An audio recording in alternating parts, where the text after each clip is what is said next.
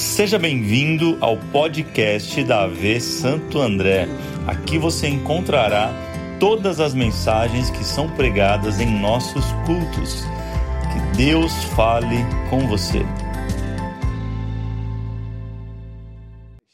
Feche seus olhos um pouquinho, quero orar com você, se acalmar seu coração, antes da gente ministrar a palavra. Deus, é bom estar na tua casa, é bom entoar louvores.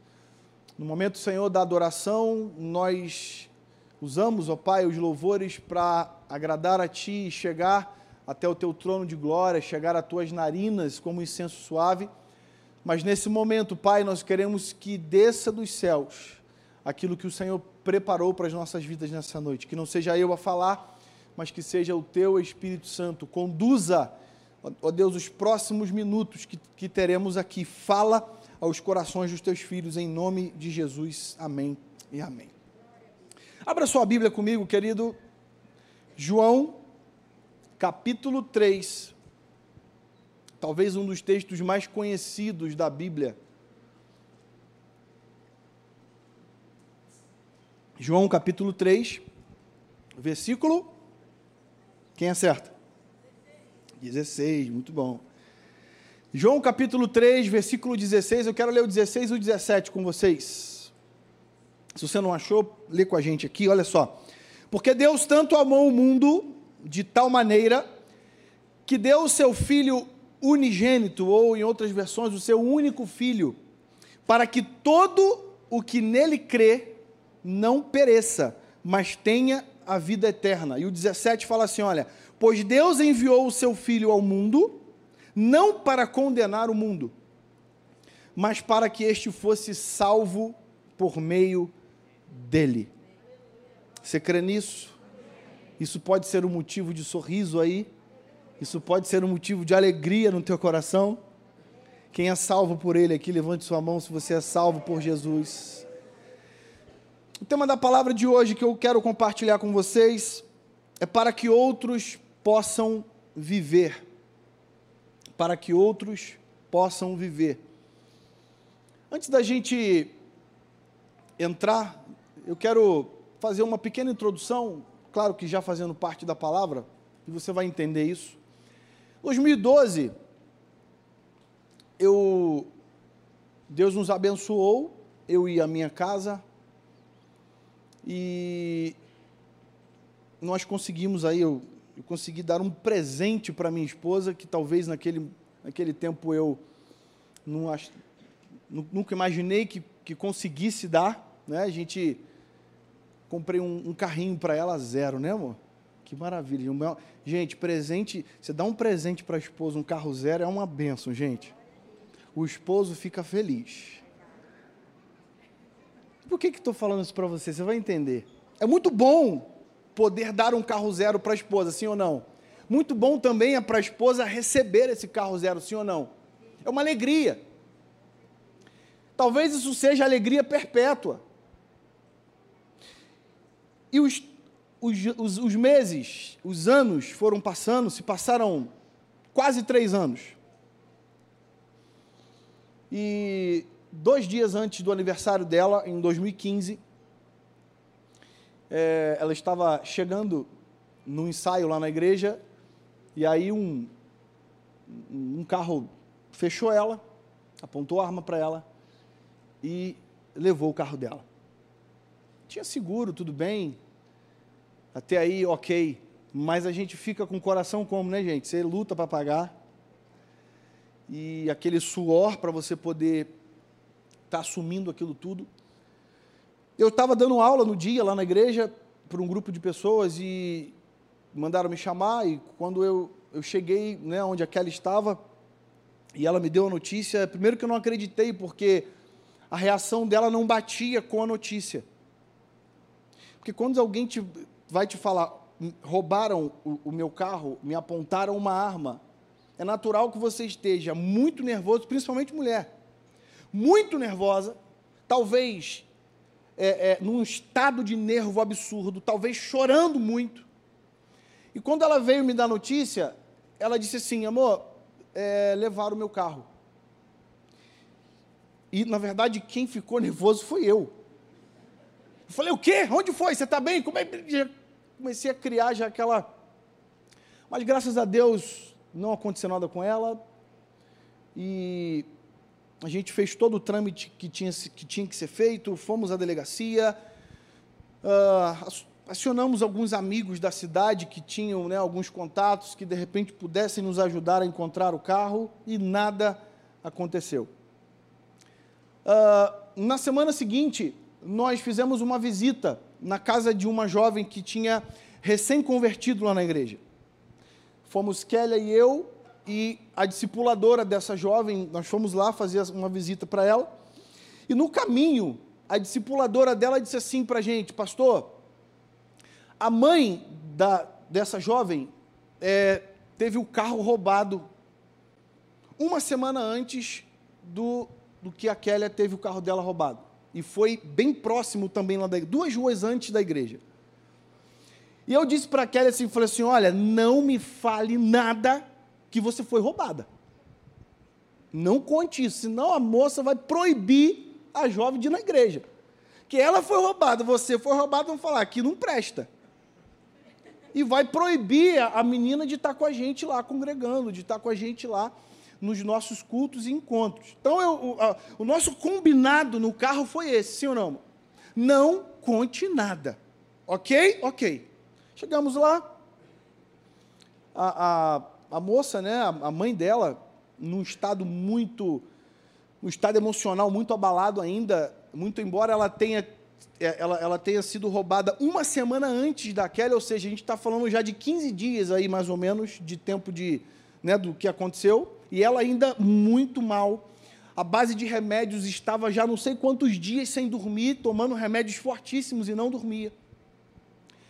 E aí, quando nós chegamos ali na sala e começamos a, a conversar um pouquinho, e a, e a, mãe muito mal, Deus falou comigo assim: uh, conta toda a história da. Não, pede para a Kélia, pede para minha filha contar toda a história que aconteceu com ela. Aí eu. Lá, lá, lá, lá, lá, lá, né? E eu falei: não, não é possível.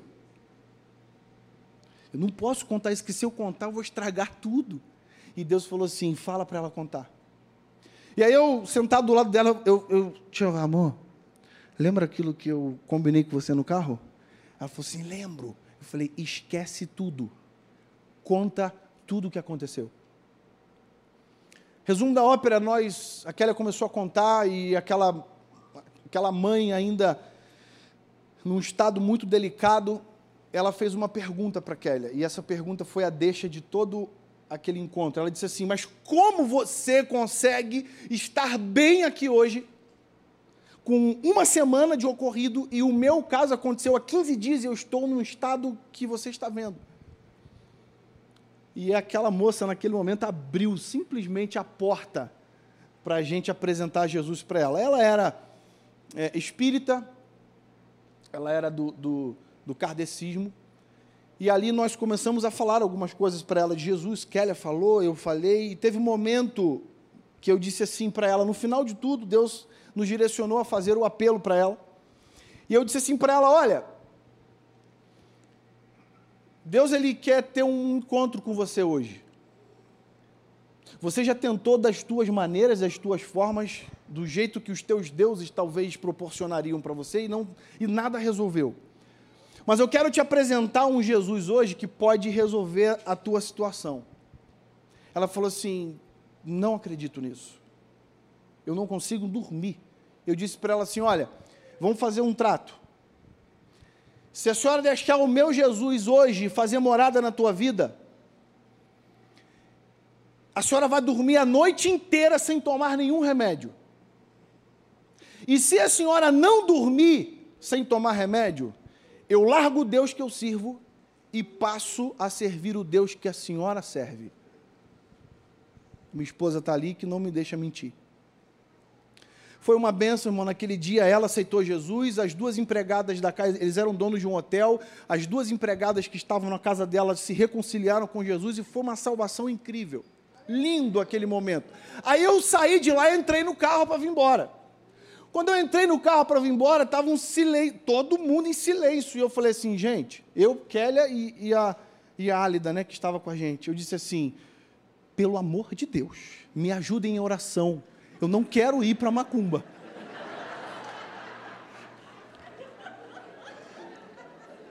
Irmão, sabe aquele negócio que, que cai a ficha? O que, que eu falei? Vocês estão rindo que não foi com vocês. Quero ver a hora que Deus desafiar vocês a falar umas coisas, eu quero ver se vocês vão rir. E aí nós fomos no carro conversando sobre isso, né? E aquela. Não, cara. E é claro que ao mesmo tempo eu falei, não, eu creio, Deus vai fazer, Deus vai fazer. Enfim, fomos para casa. No outro dia, nove e meia da manhã, a discipuladora daquela jovem me liga em prantos, chorando. E quando eu atendi, ela disse assim: Pastor, eu tenho uma notícia para te dar. A mãe da Carol acabou de acordar agora, nove e meia da manhã, e não tomou nenhum remédio.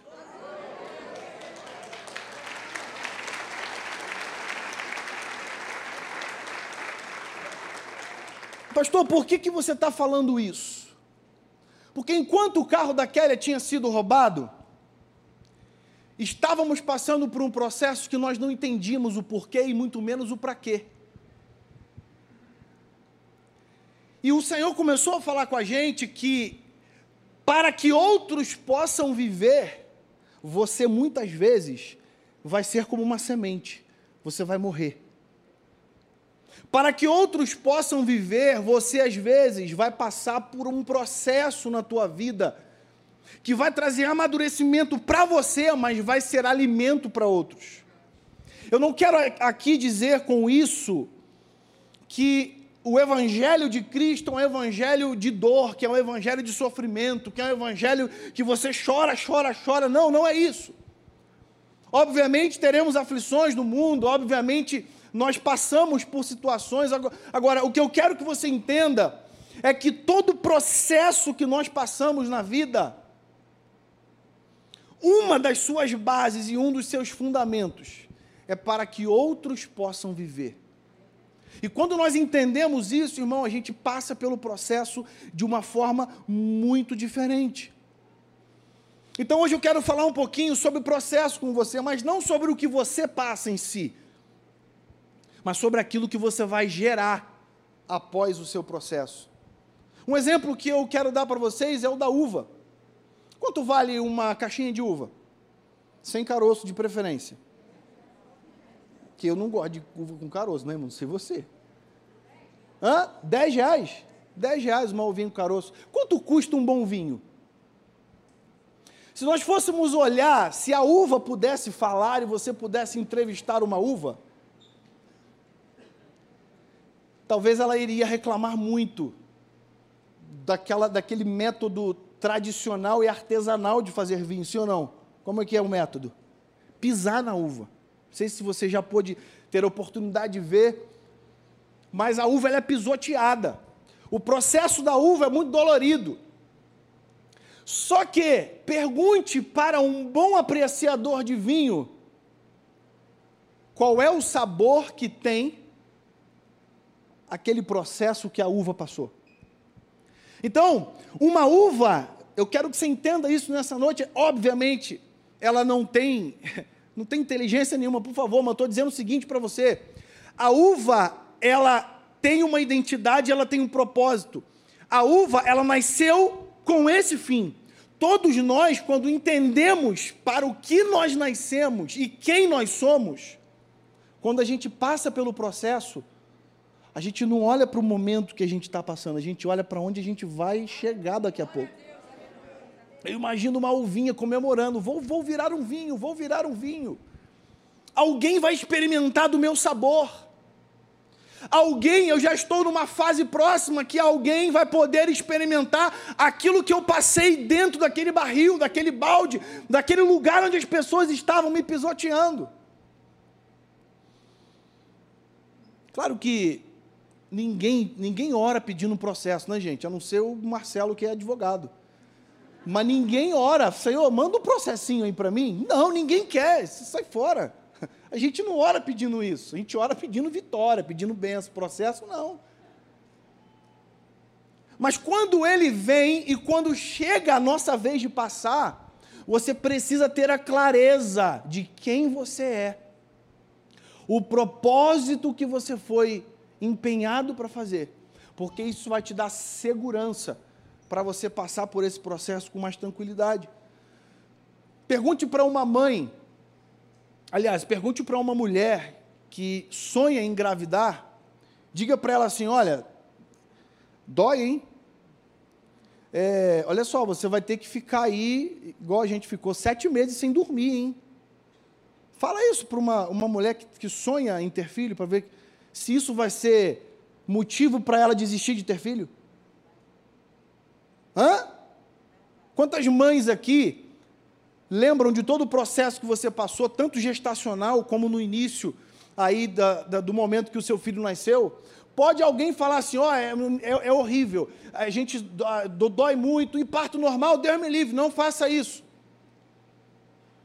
Toda mulher que quer ser mãe, você pode apresentar o pior cenário para ela, mas ela sabe o quem ela é, ela sabe para onde ela está indo e ela sabe o sonho que ela tem. Então, nada que alguém fale para ela mude a convicção que está dentro dela. Assim é a nossa vida.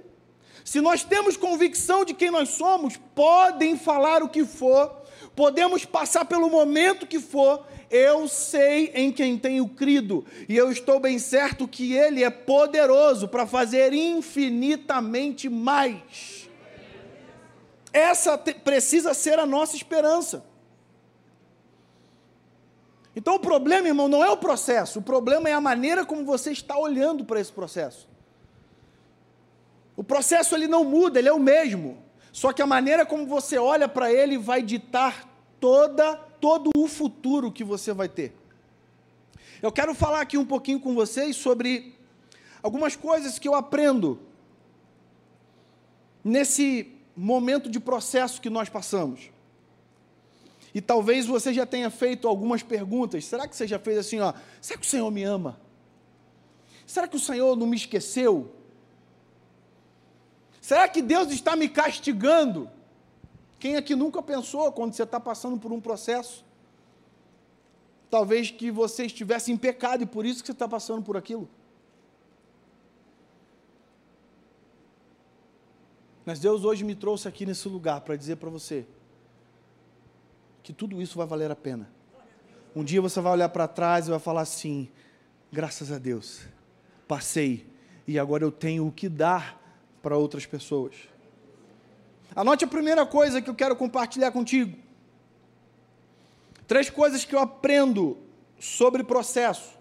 Número um, todo processo ele aponta para o meu propósito. Você concorda com isso? Lá no livro de Mateus, capítulo 26, o versículo 39 diz assim: Olha, Indo um pouco mais adiante, prostrou-se com o rosto em terra e orou. Quem fez isso? Jesus, no Getsemane. Meu pai, se for possível, afasta de mim esse cálice. Contudo, não seja como eu quero, mas sim como tu queres. Gente, é lindo ver isso aqui, porque Jesus, aqui, muito embora ele estivesse na sua condição de homem, mas ele tinha todo o poder. Você sabe por que ele foi para a cruz? Porque ele quis. Ninguém obrigou ele para a cruz. Ele foi para a cruz porque ele entendeu que fazia parte do propósito dele. Ele passou por toda aquela humilhação que a gente chama de processo. Jesus também passou por um processo. Mas ele entendeu que aquele processo fazia parte e apontava para o seu propósito. Jesus no Getsemane, ele disse que o processo estava doloroso, mas que a vontade do Pai fosse feita. Eu sei que isso em sã consciência, nós fazermos isso não é fácil. Porque quando você está no meio do vale, no meio do problema, no meio da dificuldade, o que você quer é uma solução. Você quer que o, o, o processo ele termine logo e termine muito bem. Você não quer passar, por exemplo, como Jesus passou, chegar no momento em que, uh, naturalmente falando, não tem mais jeito, a cruz, a morte. Mas o que precisa ficar claro para nós é que todo o processo ele vai apontar você para o seu propósito. Eu não sei se você já teve a oportunidade de ir numa casa de cristal onde fabricam, por exemplo, uma garrafa, né, ou alguma coisa do tipo, um vaso de vidro. E é lindo aquilo, mas aquele vidro, quando ele sofre aquele momento ali de alta temperatura, e ele começa a ser modelado por aquele, por aquele, aquele profissional que faz aquela, aquela situação, obviamente que ele quer logo que aquele fogo acabe.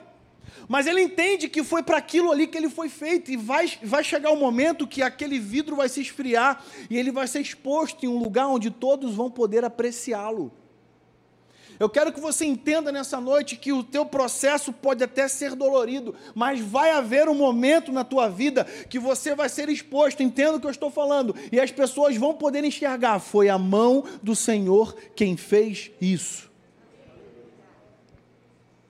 Foi a boa mão do Senhor quem fez isso. Sabe, anote uma coisa: a qualidade do alimento que você está produzindo é muito maior do que a dor do processo que você está passando. A qualidade do alimento que você está produzindo é muito maior do que a dor do processo que você está passando. Pastor, o que é isso? Quando a gente passa por um processo, na verdade, Deus está nos preparando para ser alimento para outro. Nós conhecemos inúmeros casos de, de, por exemplo, de casais que se separaram em algum momento da vida, depois voltaram e hoje são líderes, hoje são pessoas que têm o que falar, hoje são pessoas que podem testemunhar daquilo que Deus pode fazer no casamento daqueles que acham que não tem mais jeito. Nossos líderes aqui da igreja, um dos líderes, o Bortô com a Carla, eles já deram o testemunho deles aqui, ficaram algum tempo é, é, separado. E a história, como a história é linda de se ouvir, porque Deus, ele fez algo que talvez muitos dizem não tem jeito, mas tem sim. Porque a qualidade do alimento que eles geraram no momento da dor e do choro não é menor do que a dor do processo, ou seja, muito maior do que todo o processo que eles passaram. E eu quero que você entenda isso nessa noite. Talvez hoje seja uma noite que você está recapitulando choros, dores, coisas que talvez estão te fazendo é, é, desistir de algumas coisas. Mas o Senhor está transformando tudo isso aí, todo lamento em baile. O Senhor ele é capaz de transformar todo choro em alegria. A palavra de Deus diz que o choro ele pode durar uma noite, mas a alegria é garantida. Venha o amanhecer. Eu quero profetizar o amanhecer sobre a tua vida nessa noite está amanhecendo o dia, está raiando sobre a tua casa, em nome de Jesus. Você há de viver um tempo doce, mas o processo faz parte da tua vida. Número dois. O que, que eu aprendo com o processo? O processo, ele me habilita para o propósito. Se o primeiro que nós falamos, ele aponta para o meu propósito, o número dois, ele te habilita para o teu propósito. Porque muito diferente é alguma coisa apontar para algum lugar e a outra coisa é você estar habilitado para chegar nesse lugar. Eu quero ler com você 1 Samuel, capítulo 16, versículo 11. Fala assim: olha, perguntou Samuel a Jessé: acabaram-se os teus filhos? Ele respondeu: ainda falta o mais moço, que está apacentando as ovelhas.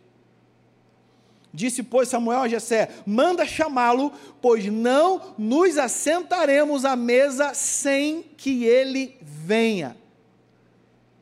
Pastor, o que você quer dizer com isso? Eu quero dizer para você que enquanto você está em um ambiente de esquecimento, enquanto ninguém está te vendo, enquanto talvez você está sendo colocado de lado, Deus está te habilitando para viver e experimentar o propósito que Ele já determinou sobre a tua vida.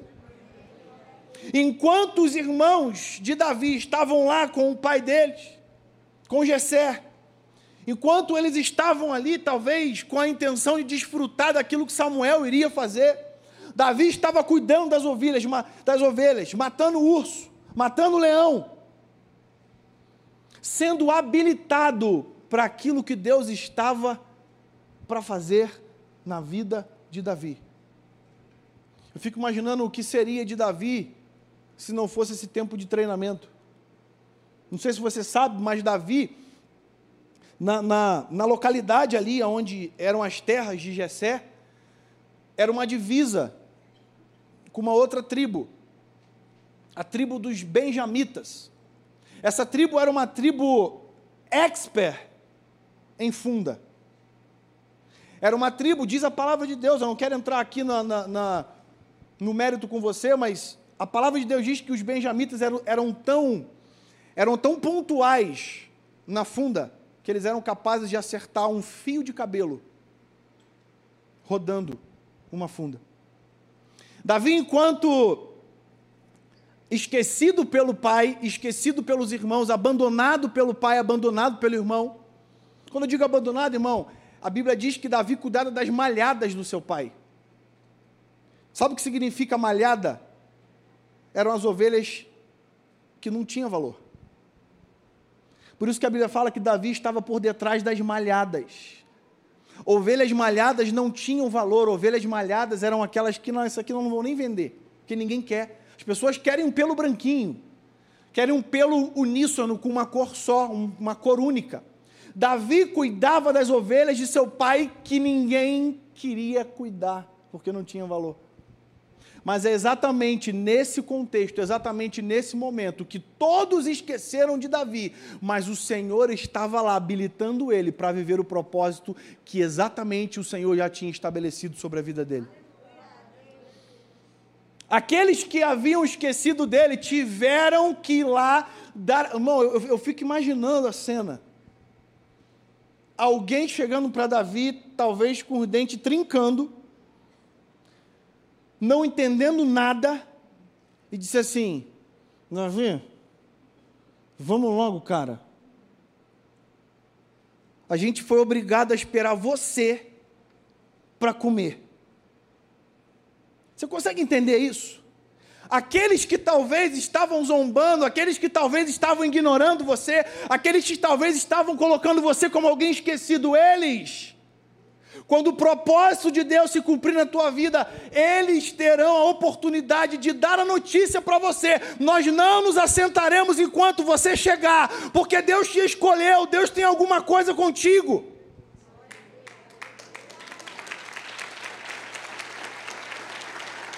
Se prepare, meu irmão. Se prepare, porque no tempo certo a notícia vai chegar. Aqueles que talvez não acreditavam em você, aqueles que talvez colocavam você como alguém esquecido, precisarão ver, precisarão enxergar que o Senhor ele é e sempre foi com você. E para que outros possam viver, por, pastor, por que, que você colocou esse tema? Porque em todos os aspectos, em todos os textos que nós lemos aqui, nós estamos vendo alguém que foi forjado, mas na verdade para alcançar outro. Davi foi poderosamente usado por Deus no seu tempo de processo para ser o rei que foi, para Deus levantá-lo de uma forma inédita. Número 3 e último. O que, que eu aprendo com o processo? Eu aprendo que o processo, todo o processo, ele resulta em vida. Diga comigo, todo o processo resulta em vida. Quero usar o texto que nós lemos no início, João 3,16. Porque Deus amou o mundo de tal maneira que deu. Porque Deus amou o mundo de tal maneira que deu.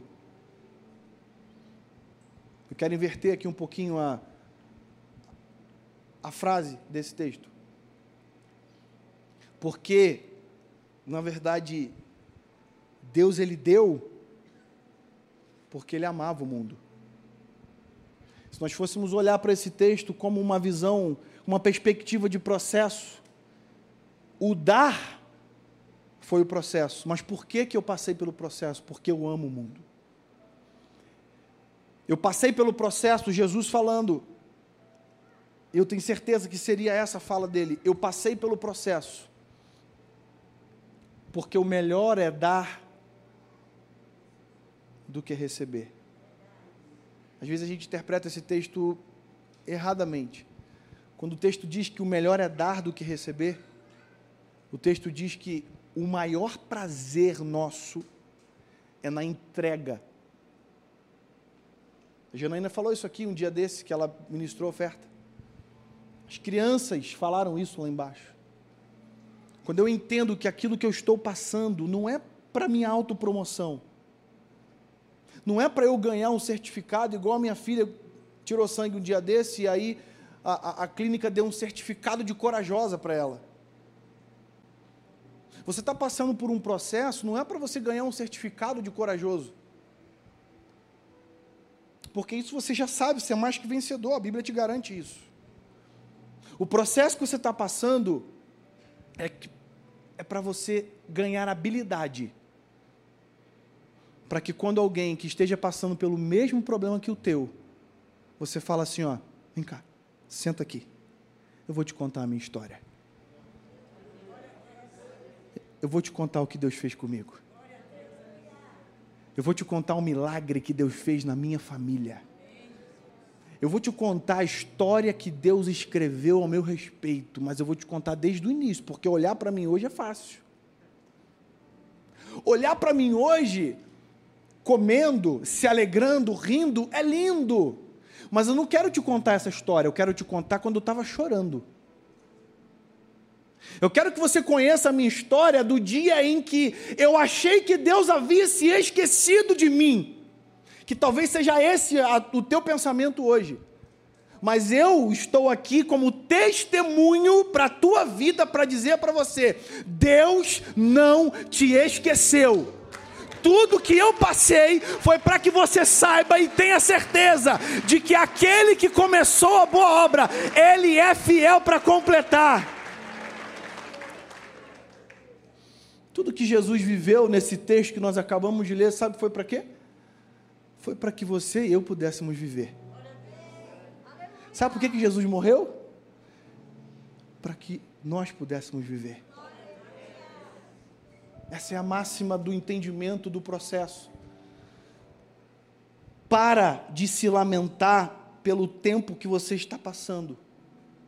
Comece a celebrar o lugar para onde você está indo. Tem muita gente que chora pelo processo que está passando, Dani, e esquece de vibrar e já comemorar, porque Deus já disse para você: ei, só vai lá espiar a terra, porque eu já estou te dando, é sua. Números capítulo 11. É tempo de deixar de olhar para o teu problema, de olhar para o teu processo e começar a olhar para o lugar para onde o Senhor está te conduzindo e te levando. Fique em pé. Eu quero finalizar essa palavra mostrando uma coisa para você. Quero que você veja essas fotos aqui, ó. Coloca, por favor. Tá dando para enxergar aí atrás? Sabe o que é essa foto? Isso aqui é um é um ramo de videira. Isso aqui, que vocês estão vendo, que parece uma aguinha, não é um sereno.